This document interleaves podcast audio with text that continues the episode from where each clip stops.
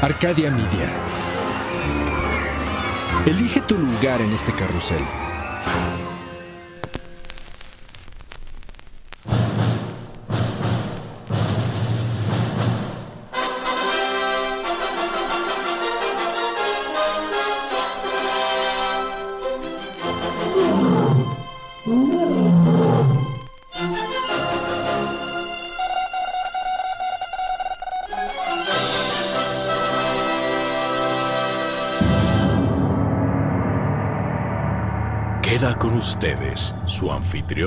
El doctor Torcuato Anarquímides Pérez, PhD.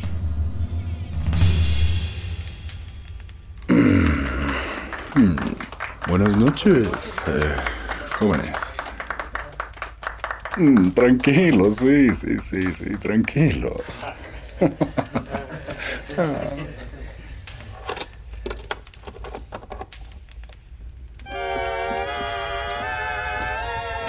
Buenas noches, mis estimados raptores del conocimiento. Para esta velada los recibo en mi humilde morada, vestido más distinguido que de costumbre, debido a que es una ocasión especial. ¡Ah, Napoleón! ¡Qué bonita corbata te puso Hans el día de hoy! Muy elegante, muy elegante, Jim. Como decía mi padrino, el ilustre expedicionario y buen amigo Josefo, para cuando uno portaba tales galas. Y es que el tema que no deja sosegar mi mente no es para menos. Esta tarde mi fiel acompañante de aventuras y cazador de la ignorancia, Napoleón, y yo pudimos disfrutar de una de las más trascendentes películas de todos los tiempos. Casa Blanca. Hans me hizo el favor de preparar la Sala Melier, que es uno de los impecables santuarios que residen dentro de esta mansión. Sigue de cerca, por supuesto, a mi fastuosa y fascinante biblioteca. Mm. Los veo un poco intrigados por mi comentario acerca de Melier, mis cucarachitas sobrevivientes al holocausto de la ignorancia. Está bien, entonces vamos paso por paso. Les pediré que no saquen de sus mentes la obra cinematográfica que mencioné, ya que retomaremos el tema más tarde debido a que su falta de cultura general merece ser extinguida con el siguiente tema.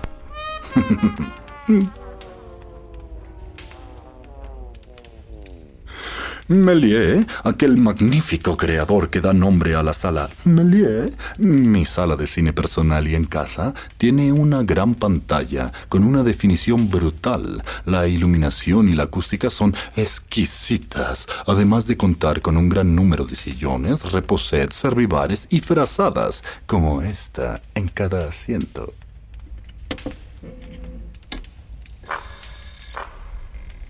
Ah, eso sí que es vida.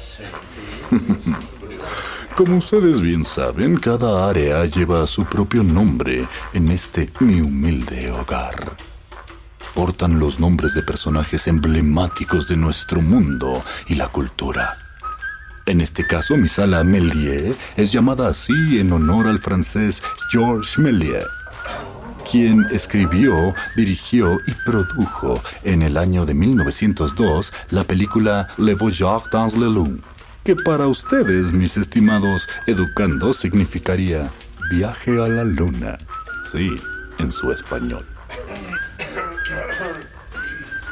Esta es la primera película de ciencia ficción basada en las novelas De la Tierra a la Luna de Julio Verne y Los primeros hombres en la Luna de Herbert George Wells. La película dura 14 minutos con 12 segundos y la imagen de la cara de la luna recibiendo el impacto de un potente cohete espacial disparado por una bala de cañón es uno de los planos más conocidos de la historia del cine y que ustedes seguramente recuerdan, ya que es el cohete insertándose a la luna justo en el ojo. Es un fotograma icónico. ¡Qué curioso, ¿no? Aclarado este punto, volvamos a que justo ahí, en mi sala de cine, mi fiel cuadrúpedo y yo disfrutamos de la película Casablanca recientemente. Y mientras la observábamos con detenimiento, mi mente tumbó y retumbó entre pensamiento y conocimiento, deseando recrear y vivir relajado en aquella romántica época de los años 30, allá en el café de Rick, con un buen puro mi cálido coñac en la mano, escuchando el piano, acompañado por ti, claro, mi leal Napoleón. Y es que, estimados discípulos, aquel café de Rick es un lugar que no existió sino hasta el año 2004 en aquella ciudad de Marruecos, llamada, sí, adivinaron, Casablanca. Con los años, los turistas realizaban un largo viaje para descubrir después de muchas horas de trayecto que en realidad la película fue rodada por completo en Hollywood y el cafecito del insípido Rick no era más que un set cinematográfico. ¡Qué coraje, no! De ahí que la empresa The Usual Suspects SA, atendiendo a la demanda turística, decidió recrear un restaurante bar diseñado para lucir idéntico al infame set que se hizo famoso gracias a Humphrey e Ingrid en el clásico film. No se sorprendan, les hablo de tú porque mi padrino Josefo los invitaba a convivir en Acapulco siete veces al año. No, no se subían al yate fiesta, por favor. En fin, de esta manera los turistas se iban satisfechos de Marruecos. Por supuesto, el lugar también incluye un piano de la fábrica Pleyel de la década de los 30, donde As Time Goes By es una petición forzosa para el músico que esté tocando esa noche.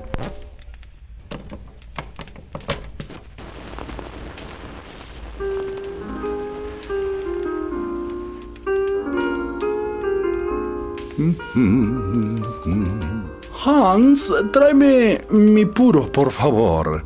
Hoy apetezco un Cohiba Bejique 54. Señor. Y mientras continuaba la película, la cual saboreé como en otras ocasiones, descubrí algo diferente. Mi educado y finísimo sentido del oído estaba más atento a las melodías de la película producida en 1942 que a cualquier otra cosa me dispuse a desentrañar cada composición que acompañaba a cada momento, como el bar, el peligro o el romance. Y entonces una marea de especulaciones interrumpió la proyección, tanto así que tuve que pedir al cácaro, perdón, a Hans, eh, que detuviéramos un momento el proyector láser. ¿Cómo sería nuestra vida si en cada momento de la nada nos rodeara e inundara un místico acompañamiento musical? Así como en una película. ¿Está bien? Yo les pongo con placer ejemplares de mis tan gustados vinilos consentidos para amenizar mi narración, pero ¿Se imaginan que en cualquier situación cotidiana irrumpiera la música para ambientar sus acciones sin que yo lo dicte? ¡Ay, no, otra vez! Ese ruido tan irrespetuoso, Hans. Ve al salón de casa, trae mi escopeta, por favor. Con su permiso, señor. Un segundo, educandos.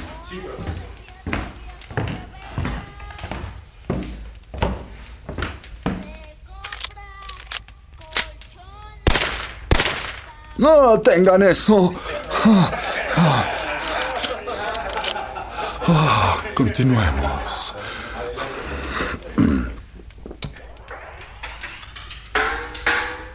Me viene a la mente lo que alguno de los miembros de la familia me relató de voz propia, que eso justamente sucedió. Lo sé, Napoleón. Quedé tan absorto como tú. Tú aún no llegabas a mi regazo, mi pequeñín sultán. Mi tío abuelo Aristófanes Anarquímedes Borgia III, quien zarpó desde el puerto de Southampton para llegar a Nueva York, relató lo que vio el 15 de abril de 1912, cuando la orquesta perteneciente al glorioso transatlántico RMS Titanic, o mejor conocido como The Wallace Hartley Band, no dejó de tocar su música en medio del caos, del hundimiento y la catástrofe. Lo hicieron como un intento por hacer que los pasajeros no perdieran la calma y la esperanza, aun cuando era un hecho que el buque se iría al fondo del Océano Atlántico. Y la mayoría de los tripulantes sabían que su fría y oscura tumba les esperaba, kilómetros debajo de las aguas heladas y cortantes del Atlántico Norte. ¿La película del Titanic? No, no, no, no, no y no. En esa ocasión, no tocaron en su repertorio My Heart Will Go On, ya que esa aún no era compuesta. Y sí, sí, sí, mil veces sí, sí cabía Jack Dawson junto a Rose en la puerta que flotaba en la película dirigida por James Cameron en 1997.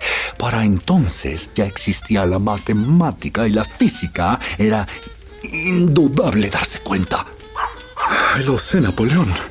Lo sé, tú también lo sabes. Lo sabes, eres de una casta inteligente. Continuando con nuestra historia, la banda de ocho miembros y dirigida por Wallace Hartley tocó en el salón de primera clase para más tarde tocar al aire libre en el área de popa de la cubierta de los botes donde ninguno sobreviviría. Siempre existió mucha inquietud respecto a cuál habría sido la última melodía que interpretaron los concertistas. Mi querido tío afirmó que fue Nearer My God to Thee. Aunque existen tres versiones diferentes de dicha balada y nadie ha podido confirmar cuál de ellas se interpretó o si realmente esa fue la última, dado que mi tío se llevó ese secreto a la tumba, que por cierto está ubicada en el ala oeste del jardín. Solo se sabe que nunca dejaron de tocar y que al no haber aire y haber frío, los sonidos resonaban a través de la gélida agua con claridad y eran escuchados hasta por los botes de salvamento ubicados a ambos lados de la nave debido a que la acústica era extremadamente buena esa madrugada. ¡Qué concierto tan macabro, ¿no? El cuerpo de Hartley fue recuperado e identificado, tuvo su funeral en Inglaterra y contó con la asistencia de miles de personas. Sin embargo, y contrariamente a lo que se pensaba, al ser apreciado como un héroe en su país, la naviera White Star Line, a la que pertenecía el Titanic, le cobró a su familia el costo de la pérdida de su uniforme. ¡Qué canallas, ¿no? Este héroe de las partituras seguramente no pagó a tiempo.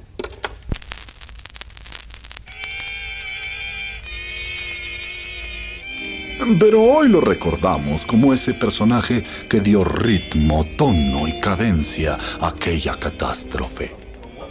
Y hablando de bandas y de canalladas, es ineludible pensar en esos feos nazis, quienes sublimaron la penumbra, la desolación y al mismo tiempo la tan hermosa música que estableció el soundtrack de una época de desdicha. En octubre del año 1942, el músico estadounidense Glenn Miller solicitó ser voluntario en el ejército después de haber sido rechazado por la Marina porque ya estaba mayorcito. A su longeva edad de 38 años, por lo que entonces fue asignado al cuerpo de especialistas, ya que logró convencer a los militares de que con su música podía elevar la moral de las tropas, y fue así como Glenn Miller recibió el rango de capitán conformó a la banda de la Fuerza Aérea del Ejército estadounidense con 50 miembros y fue enviado a Londres en 1943 para presentarse en diversas ocasiones.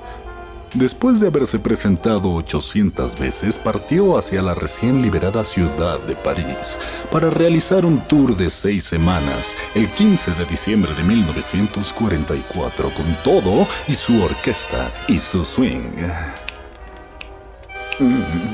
Sin embargo, el músico del cual era íntimo amigo mi padrino Josefo nunca llegaría a su destino, ya que literalmente se esfumó en el Canal de la Mancha. Jamás se supo del avión ni del compositor de In the Moon. Y se manejaron diferentes teorías conspiratorias alrededor de la desaparición. Una de ellas es que Miller murió a manos de una mujer de la vida galante. Esas mujeres de cascos ligeros. Y otra es aún más interesante y menos sórdida es que fue capturado por la Gestapo y convencido amablemente a través de la tortura de llegar hasta el general Eisenhower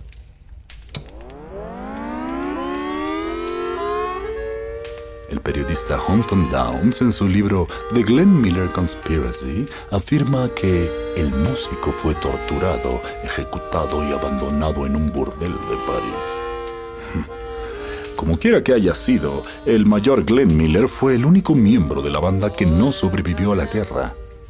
Pero ah, qué buen swing le puso. Qué escalofriante, ¿no? Por su parte, Lily Marlene es la canción más famosa relacionada con la Segunda Guerra Mundial. Fue un poema escrito por un soldado alemán llamado Hans Leib en 1915. Sí, Napoleón, Teutón, como nuestro atento Hans. Señor. Ya que en el frente recordaba a su noviecita Lily, mientras ambos se despedían a la luz de un faro junto al cuartel. Sí, los nazis también tenían su corazoncito. Qué curioso, ¿no? Y teniendo en mente el sonido de las grandes bandas y el tono y ritmo de la música alemana, me llega a la vez la música de nuestra patria, aunque muchos de ustedes desventurados e inconscientes aprendices tachen la música de banda mexicana como maquita y es que a finales del siglo XIX los inmigrantes alemanes y franceses, además de traer a México su cerveza, igualmente trajeron sus bandas de viento y se creó el particular sonido de la banda sinaloense.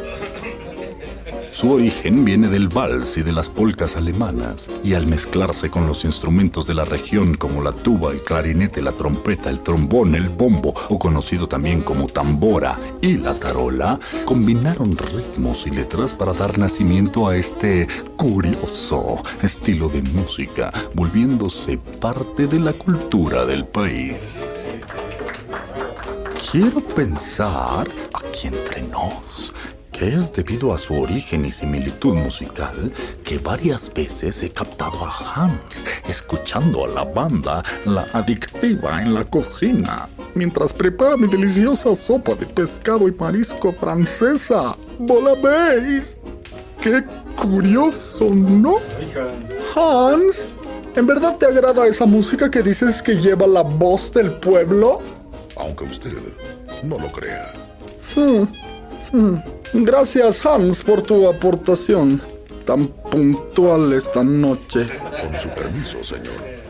Algunos historiadores también atañen este resultado musical a la segunda intervención francesa en México, que se dio entre 1862 y 1867. El sonido luego fue enriquecido con el jazz de los años 20 y 30 del siglo XX, por lo que esta música no distingue clases sociales, ni gustos, ni oídos educados o ignorantes como los suyos. Es una combinación primorosa por sus gatuperios y cimientos y digna de ser escuchada por cualquiera. Tal fue el éxito que el ritmo se expandió a otros estados en México y Estados Unidos, experimentando su gran apogeo en los años 90, cuando se incrementó el número de mexicanos viviendo en Estados Unidos y se crearon aún más bandas para sus bailes y festivales que más parecían bacanales. Es así, mis ínfimos educandos, que todos ustedes están conectados y entrelazados. Aunque a veces pareciese producto de una subcultura, la música forma parte de la idiosincrasia humana como manifestación de vida. Habla de las personas, de dónde venimos y de los que vendrán después de nosotros, quienes escucharán nuestros gustos musicales y por ende los de nuestros antepasados, formando parte también de su historia. Gracias, sí, sí, lo sé, lo sé. He de confesar que he disfrutado de sobremanera esta tertulia.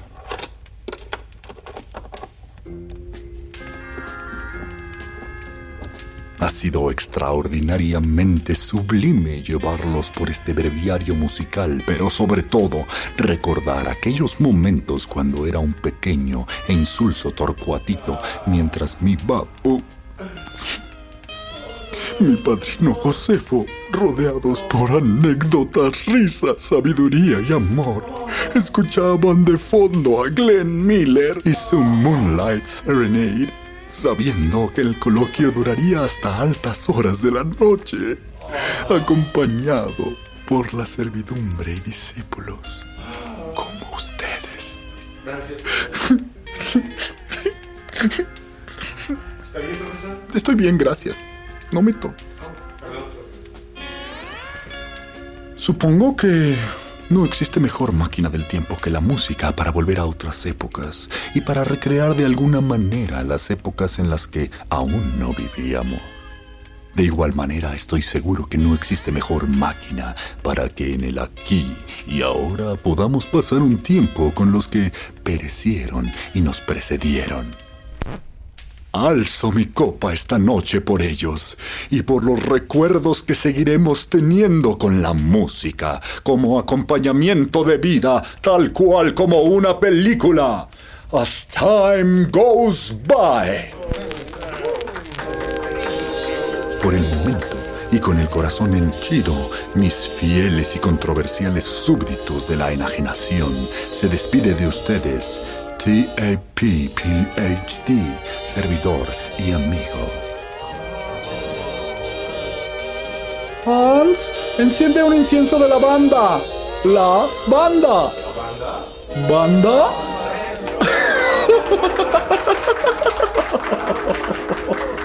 un pequeño inocente chascarrillo. Buenas noches.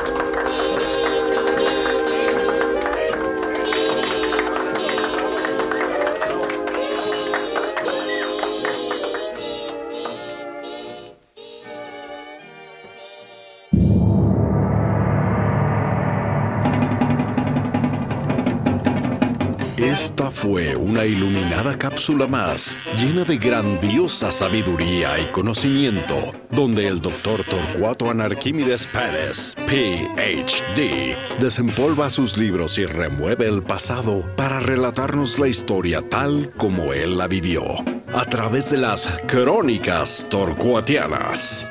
El doctor Torcuato desea agradecer de manera superficial a la ínfima colaboración de Juan Carlos Turel y Rubén Moya, pasando de largo y sin darle suficiente importancia a la recopilación de las bitácoras de expediciones torcuatianas por parte de Yolanda Castillo. Solo por compromiso, más no por obligación, da mediana aprobación a lo que dicen hacer Edwin Irigoyen y Luis Eduardo Castillo. Esta es una obra de la vida real. Ningún animal fue aburrido en la producción de este podcast. Derechos reservados a la izquierda. Sufragio efectivo, no reelección. Dino a las drogas. Come frutas y veganos. Arcadia Media.